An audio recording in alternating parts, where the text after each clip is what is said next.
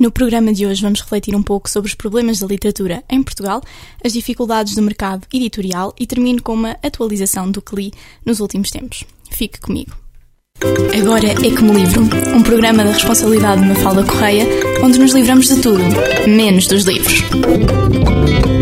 Ora, sejam muito bem-vindos a um novo Agora é Como Livro. No programa de hoje uh, não, não tem entrevista, mas eu também considero que é importante, por vezes, ter um programa uh, só comigo a falar, não por ser só eu a falar, mas sim por aquilo que eu quero dizer, porque para além de nem só de entrevistas se faz este programa e há outras coisas que eu considero importantes de serem debatidas e isso é o caso do programa de hoje. Portanto, o meu primeiro tópico para hoje são mesmo os problemas da literatura em Portugal. Um, isto foi uma reflexão que eu fiz há uns tempos e cheguei a algumas conclusões que gostava de partilhar convosco hoje, porque, como percebemos, a literatura em Portugal não está a passar pelas melhores fases e eu considero que há alguns fatores que podem estar por trás e justificar isto mesmo. Portanto, o primeiro que eu encontrei uh, para justificar estes problemas são mesmo os meios de comunicação e a sua pouca exigência, nomeadamente a televisão, e a sua cedência ou tendência para ceder ao facilitismo. Isto porque os meios de comunicação, e realmente com um foco especial na televisão, dão cada vez programas e conteúdos uh, que exigem cada vez menos pensamento, que exigem, uma, exigem cada vez menos uma grande capacidade de concentração. E obviamente que isso faz com que o cérebro de cada pessoa ceda àquilo que é mais fácil. É uma tendência que, nos, que é natural e tendemos a ceder àquilo que é mais fácil, sobretudo depois de dias de trabalho, dias cansativos. São poucas ou cada vez menos as pessoas que preferem escolher um livro a um meio de comunicação que exige uh, pouca concentração. De facto, isso compreende-se, mas é aqui um problema uh, que está a, a, trazer consequências para, para a literatura um, em Portugal. Obviamente que há exceções e há boas exceções e continua-se a fazer e a trazer bons programas para a internet, para a televisão, mas são cada vez menos aqueles que são bons e de alguma forma as televisões e as estações televisivas tentam fazer isso mesmo para conseguirem captar audiências. Só que essas audiências são captadas para a televisão e não para os livros, e isso é um problema uh, que está aqui para resolver. Como é que se resolve? Ora, ou as televisões começam realmente a apostar em programas que estimulem as pessoas e que as ensinem e que as eduquem de alguma forma, no, no bom sentido, obviamente, uh, ou são as próprias pessoas, os próprios telespectadores que têm de fazer esse esforço e escolher um livro em vez de televisão. E não, não precisam de fazer isto todos os dias. Há dias em que eu própria cedo e vejo uma televisão, uma, vejo uma televisão, não, vejo uma série, um, em vez de ler tantas páginas como se calhar quereria de, de um livro. E está tudo bem com isso. Não, a leitura não pode ser apenas uma obrigação, nem deve ser vista como uma obrigação, senão está a tirar algumas das suas funções. Um, é preciso é existir equilíbrio, como em tudo na vida, obviamente. É preciso que haja esse equilíbrio e que se opte uh, mais pelos livros do que propriamente uh, por programas que não nos acrescentam nada. Obviamente que se os programas forem bons e interessantes para nós, tanto melhor, uh, mas é preciso haver esta capacidade de escolha. Depois, e ainda relacionado com os meios de comunicação, outro grande problema para a literatura e para o estado da literatura em Portugal é mesmo as redes sociais. Isto quase que eu nem precisava de explicar o porquê, mas a verdade é que as redes sociais têm uma capacidade uh, de nos viciar muito fácil e muito rapidamente. Uh, e isso, enfim, obviamente que traz problemas, mesmo que não seja por mesmo que não seja por diminuir o número de leitores, traz outros problemas para, para as nossas vidas, porque realmente somos capazes de estar horas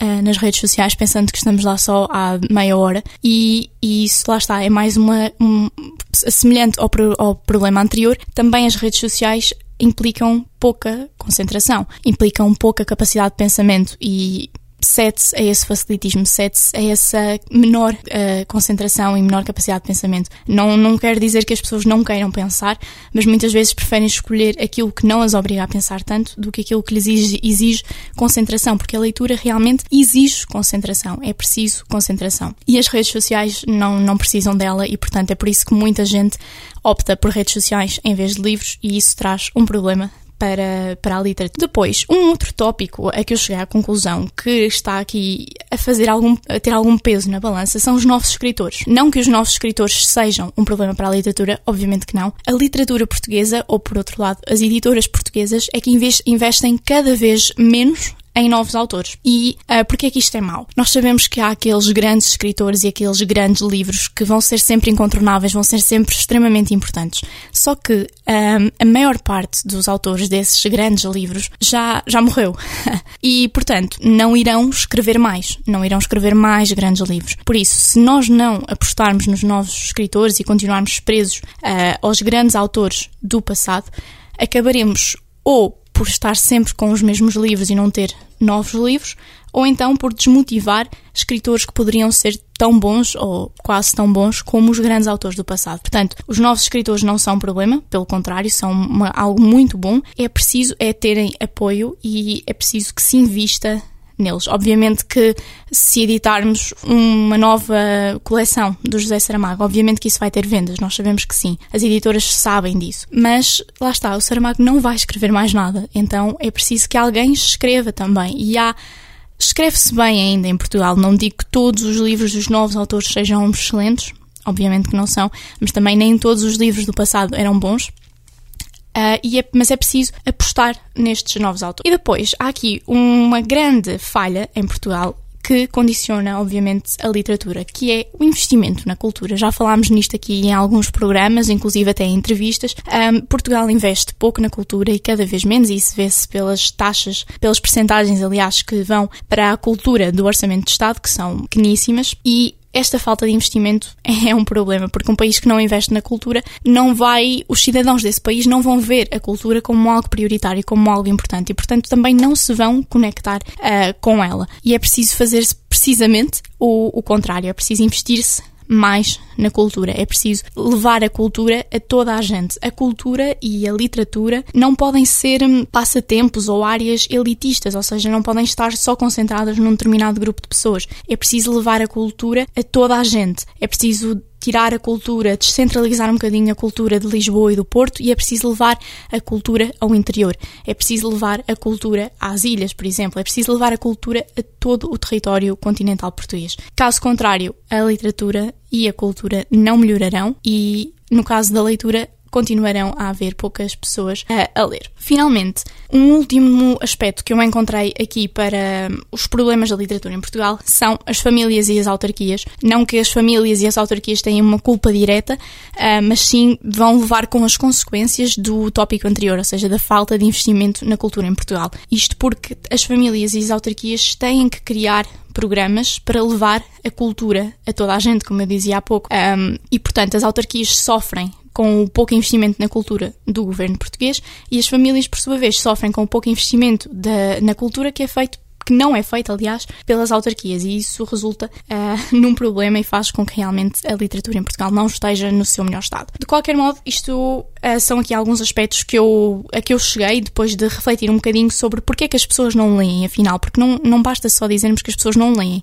é preciso procurar as razões que as levam a não ler e estas foram as conclusões a que eu cheguei. Uh, de qualquer modo, eu gostaria de deixar aqui também uma mensagem otimista e de esperança, porque ainda no programa da semana passada percebemos que os jovens estão a ler cada vez mais, ou pelo menos a fazer esse esforço, e portanto gosto de deixar sempre esta mensagem otimista uh, que que as coisas eventualmente irão melhorar e espero que esse, este programa também tenha algum contributo para isso. Nesse sentido de deixar esta mensagem de esperança, eu selecionei aqui alguns livros que me parecem importantes para iniciar o hábito de leitura. Como eu disse, a leitura não deve ser elitista e por isso eu trago sugestões de livros dos mais diversos géneros uh, para, os mais, para os diversos uh, grupos etários. Esse é sempre um grande objetivo meu para este programa, é, fazer, é trazer livros que deem para toda a gente. E, portanto, estes, a maioria destes livros são aqueles que eu respondo quando me perguntam o que é que eu hei de ler, assim, uma coisa leve para começar a ter o hábito de leitura. Então, trago-vos aqui algumas sugestões. A primeira é o Diário de Anne Frank. Uh, este é um livro que sempre que me pedem recomendações de livros é sempre aquilo que eu digo, porque o Diário de Anne Frank é um livro icónico. Eu lembro-me de o ter lido quando tinha mais ou menos 13 anos, penso eu,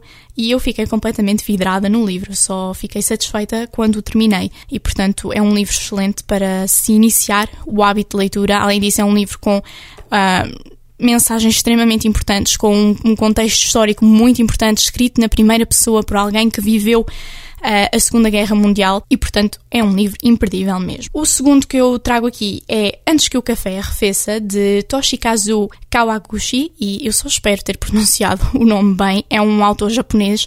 A literatura japonesa está cada vez mais a chegar a Portugal e eu diria que até um pouco a todo o mundo e tem sido muito aclamada, honestamente. Portanto, eu resolvi trazer este livro uh, que eu li, talvez no ano passado. Vou ser sincera, não adorei, inclusive já saiu o segundo livro e eu nem sequer tive vontade de o comprar. De qualquer modo, não quero desmotivar quem, quem possa estar interessado neste livro.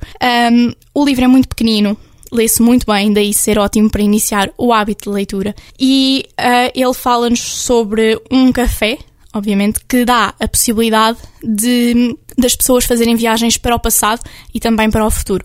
E com, uma série de regras, as regras são a parte talvez mais interessante do livro e conta-nos várias histórias de várias pessoas que por razões diferentes quiseram ir ao passado e um caso ao futuro. E por isso é um livro também interessante. Depois, sugiro-vos também Uma Luz em Nova York, da Liv Morris. Este é um livro talvez para o público mais jovem ou para aquelas pessoas que gostam muito de romance, assim, romances simples. E este livro é um romance simples, é também um livro pequenino, um, mas é muito, muito interessante. Fala-nos sobre uma jovem que se muda para Nova York para encontrar emprego e acaba por encontrar emprego, mas também o amor.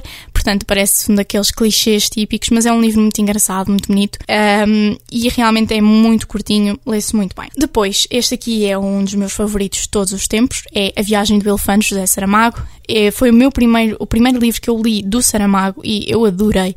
Este livro é mesmo um dos meus preferidos um, e é muito, muito bom. Fala-nos precisamente da viagem de um elefante de Portugal até à Áustria, mas até lá faz-nos uma metáfora da vida humana brutal e é um livro muito, muito bonito. Depois de ler este livro, eu confiei plenamente em Saramago.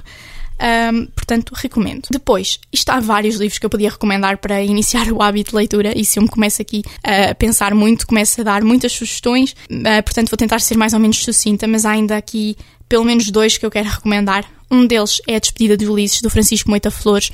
Foi um livro que saiu pouco depois da pandemia e por volta de 2021, 2022, e é um livro fantástico. Eu gostei imenso deste livro mesmo. Acho que é daqueles livros que se eu pudesse, se eu quisesse reler, relia. Eu não tenho muito hábito de reler livros, confesso, mas se eu tivesse que escolher um para reler, se calhar seria este. É muito bom. Fala-nos precisamente de Portugal nos tempos da pandemia e das medidas tomadas, mas tem aqui uma crítica muito acutilante ao governo português e às medidas portuguesas, mas sempre de uma forma muito subtil e com algum sentido de humor e está, está realmente um bom livro, eu gostei muito de o ler. Um, a Despedida de Ulisses, pronto, memorizem o nome. Depois, Uh, e para terminar então esta lista de livros para iniciar o hábito de leitura, vou-vos recomendar A Última Livraria de Londres. Uh, eu sei, não confesso que não sei o nome todo da autora, mas basta pesquisarem A Última Livraria de Londres que certamente que o encontram. E é um livro muito bom que eu li no ano passado. É sobre a Segunda Guerra Mundial, mas não é propriamente aqueles livros da Segunda Guerra Mundial que são feitos só para vender. Eu sinto que hum, a Segunda Guerra Mundial por vezes perdeu um bocadinho de sua base histórica, da importância histórica para ser tornada em algo muito comercial para vender, sobretudo, livros. Uh, e este eu penso que não é o caso, porque Normalmente, os livros da, sobre a Segunda Guerra Mundial são sobre judeus, sobre a vida nos campos de concentração, uh, sobretudo sobre isso, uh, mas este não. Este livro não é o livro de quem foi para campos de concentração, é o livro sobre quem ficou e quem combateu. O livro passa-se em Inglaterra, narra-nos, por exemplo, a Batalha de Inglaterra e é realmente o livro das pessoas que não eram Uh, da religião judaica e que ficaram, no caso, em Inglaterra e que combateram. E é uma perspectiva muito interessante. Eu, por acaso, nunca tinha lido nada sobre quem ficou, uh, mas li este e gostei, gostei bastante, portanto também recomendo. Lá está, são todos livros muito viciantes que começamos a ler na primeira página e só ficamos satisfeitos quando chegamos ao fim, e acho que isso é ótimo para criar ou para retomar o hábito de leitura, porque às vezes deixamos-lo perdido. Uh, no nosso passado e estes livros sem dúvida que o vão trazer de volta. Portanto, uh, parecem-me ser bastante interessantes. E lá está, são quase todos de autores mais ou menos contemporâneos, tirando obviamente o Diário de Anne Frank, são todos de autores que se estão a, a estrear. E isto é realmente importante, investir em novos autores, e volto aqui a frisar uh, esse aspecto. Depois, um dos outros tópicos que eu tinha para falar hoje era mesmo sobre os problemas do mercado editorial em Portugal. Publicar em Portugal é difícil, uh, sobretudo para novos autores. Já aqui falámos sobre isso, é muito mais fácil apostar num autor já conhecido do que num autor que se esteja a estrear. Mas publicar em Portugal tem aqui outras dificuldades, que é mesmo o mercado editorial. Por exemplo, as editoras ficam com 90% um, do valor dos livros que venderem, ou seja, o autor só recebe 10% daquilo que vender, o que é muito pouco. Além disso, há muitas editoras que limitam as quantidades do, dos livros que são emitidos. Por exemplo, nos concursos literários, uh, muitas vezes no regulamento vêm quantidades específicas, que por norma nunca são muito grandes, uh, dos livros que, que, vão editar e que venceram esse, esse mesmo concurso. E depois aquelas acabam por fazer o que lhes é mais conveniente para ter lucros e não propriamente para os leitores. E isso acontece porque encontramos, por exemplo, muitos livros que não, não tiveram processo de revisão. Nota-se perfeitamente que, que não, porque há, há algumas gralhas e um processo de revisão tentaria uh, evitá-las. Isto porque vê aquilo que é mais barato. E se o autor é novo, muitas vezes não se investe em processos uh, de revisão. Muitas vezes o autor faz uma publicação independente e essas, obviamente, não vão ter essa revisão porque isso acresce mais, a mais dinheiro e já é difícil publicar um livro de forma independente. Uh, portanto, acabam por ver o que, o que lhes convém para os lucros. E lá está, mesmo dos autores estrangeiros, é muito mais fácil apostarem num estrangeiro, porque já sabem que vai vender muito, talvez precisamente por ser estrangeiro, do que num autor português. Mas isto é realmente preciso uh, ser mudado. Em Portugal, felizmente, ainda se escreve bem, como eu vos disse, e portanto há que apostar nestes novos autores. Obviamente que há boas exceções de editoras, é verdade, cada vez mais têm saído livros de autores jovens, de autores bons. Uh, as editoras parece que estão a tentar, algumas editoras, na verdade, parece que estão a tentar abrir um bocadinho e, portanto, consigo ver aqui alguma mudança e isso é muito bom. Agora, vamos então para o meu último tópico deste programa. Uh, como veem, isto, este programa passa, que é, é, uma rapidez, e quando damos conta já estamos no último tópico. Uh, e o último tópico são mesmo, uh, é mesmo a atualização de leituras daquilo que eu li nos últimos tempos. Uh, eu li vários. Se, se, há coisa que o verão tem de bom, eu pessoalmente não sou muito apreciadora do verão, mas se há coisa que tem de bom é que me dá tempo para ler. E nestes meses eu tenho lido mesmo bastante, o que me deixa muito feliz. Primeiro porque consigo diminuir a pilha de livros que tenho em casa para ler, mas também porque é mesmo bom consigo ter tempo para ler aquele livro que quero ler há imenso tempo e, portanto, tenho lido bastante. Uh, no entanto, nem todos os livros que eu tenho lido são dignos de trazer para este programa, porque também tenho lido muita coisa que não é assim tão boa. Mas selecionei aqui cinco livros que eu gostei e que vos quero recomendar, sobretudo alguns por não serem tão conhecidos. O primeiro é O Último Adeus, de Balzac, e eu decidi trazer este livro porque eu estou muito orgulhosa de ter finalmente lido um livro de Balzac, o pai quase do, do romantismo, que é a minha época literária preferida, uh, e li então este livrinho, ele é muito curtinho, lê-se perfeitamente num dia, e eu gostei, Uh, não é um livro, o livro da minha vida de todo, mas também não tem que ser. Mas eu gostei, é uma história bonita, uma história coerente e realmente muito romântica, no, no sentido de, daquela época uh, literária, e eu gostei. Depois li também o Ligastias, uh, li o primeiro e o segundo. Estes são aqueles livros para um público uh, mais jovem, são livros que não requerem tanta atenção, uh, mas também são bons para passar um bom bocado, para, para entreter. E este do Ligastias é muito engraçado. Um, este primeiro fala-nos sobre quatro tias e uma sobrinha, e a sobrinha acidentalmente mata um rapaz e hum, entra em pânico e em vez de chamar a polícia decide esconder o corpo do morto e depois há toda uma confusão e toda uma data de peripécias à volta deste morto porque no dia seguinte elas têm um casamento e, quando damos conta, o morto já anda a passear por esse casamento e elas têm que o esconder, mas ao mesmo tempo há muita gente no casamento e isso é quase impossível e, portanto, é um livro em que ainda soltam umas boas gargalhadas e é, é engraçado para passar tempo. Uh, portanto, também fica aqui essa recomendação. Depois, li também a Insustentável Leveza do Ser, do Milan Kundera, isto porque, como os meus ouvintes saberão, o Milan Kundera faleceu em julho, no passado mês de julho, e eu decidi lê-lo. Por um lado, porque eu já o queria ler há algum tempo, e depois porque achei que, já que ele tinha falecido em julho, eu pensei, ok, vou ler e de alguma forma faço-lhe uma homenagem, e portanto foi o livro, um, foi o livro dele que eu escolhi para ler. E hum, eu gostei, antes de ler, eu costumo procurar algumas opiniões sobre os livros, e sobre este eu tinha procurado e as opiniões eram muito boas. Quase toda a gente dizia que ele era um gênio, que era um livro fora de série. Um, eu não achei o livro assim tão genial. É um livro bom, é um livro bastante bom, especialmente se quisermos ter uma percepção melhor so sobre os regimes comunistas uh, que eram satélites da ex-União Soviética, no caso em Praga, portanto Uh, o livro passa-se na cidade de Praga, uh, por isso é muito interessante ter essa, essa percepção. Depois, o livro também nos leva para, um, para uma série de divagações filosóficas do autor que não deixam de ser interessantes. De qualquer modo, eu pensei que a componente histórica deste livro fosse maior do que realmente é, e talvez tenha sido por isso que me desiludiu um bocadinho.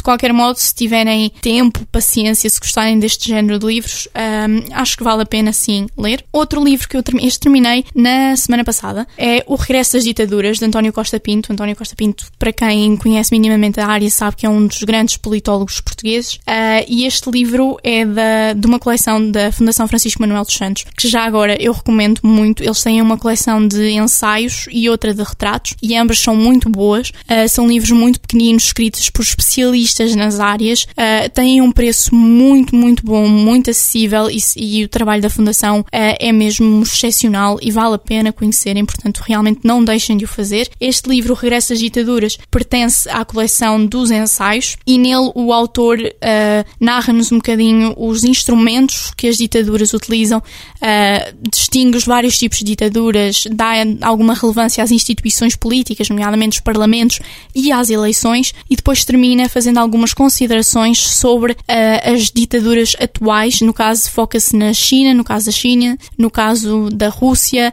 e, portanto, dá-nos aqui um contexto muito interessante. E depois termina com algo, que, com uma conclusão que eu achei muito, muito boa, que é comparar as ditaduras do passado, portanto as ditaduras do século XX, com as ditaduras do século XXI e é muito interessante e acho que toda a gente deveria ler, se não este livro, algum relacionado com as ditaduras, com os extremismos, com os populismos até, tanto atuais como os, os do século passado, porque é muito importante termos cada vez mais esta consciencialização política e estarmos educados politicamente e, portanto, vale a pena. Finalmente, o meu último livro, a última atualização de leituras que tenho para vos dar, é um livro que eu compreendo que não seja uh, para todos os géneros, para todas, ou melhor, para todas as pessoas, porque é uma novela gráfica. Eu própria confesso que não sou muito fã nem de banda desenhada nem de novelas gráficas. De bandas desenhada, uh, para mim, aquela que ganha a todas é a da Mafalda. Uh, por motivos mais ou menos óbvios, mas decidi dar uma nova oportunidade, até porque tenho um amigo que está sempre a falar de banda desenhada e novelas gráficas, e então eu decidi experimentar.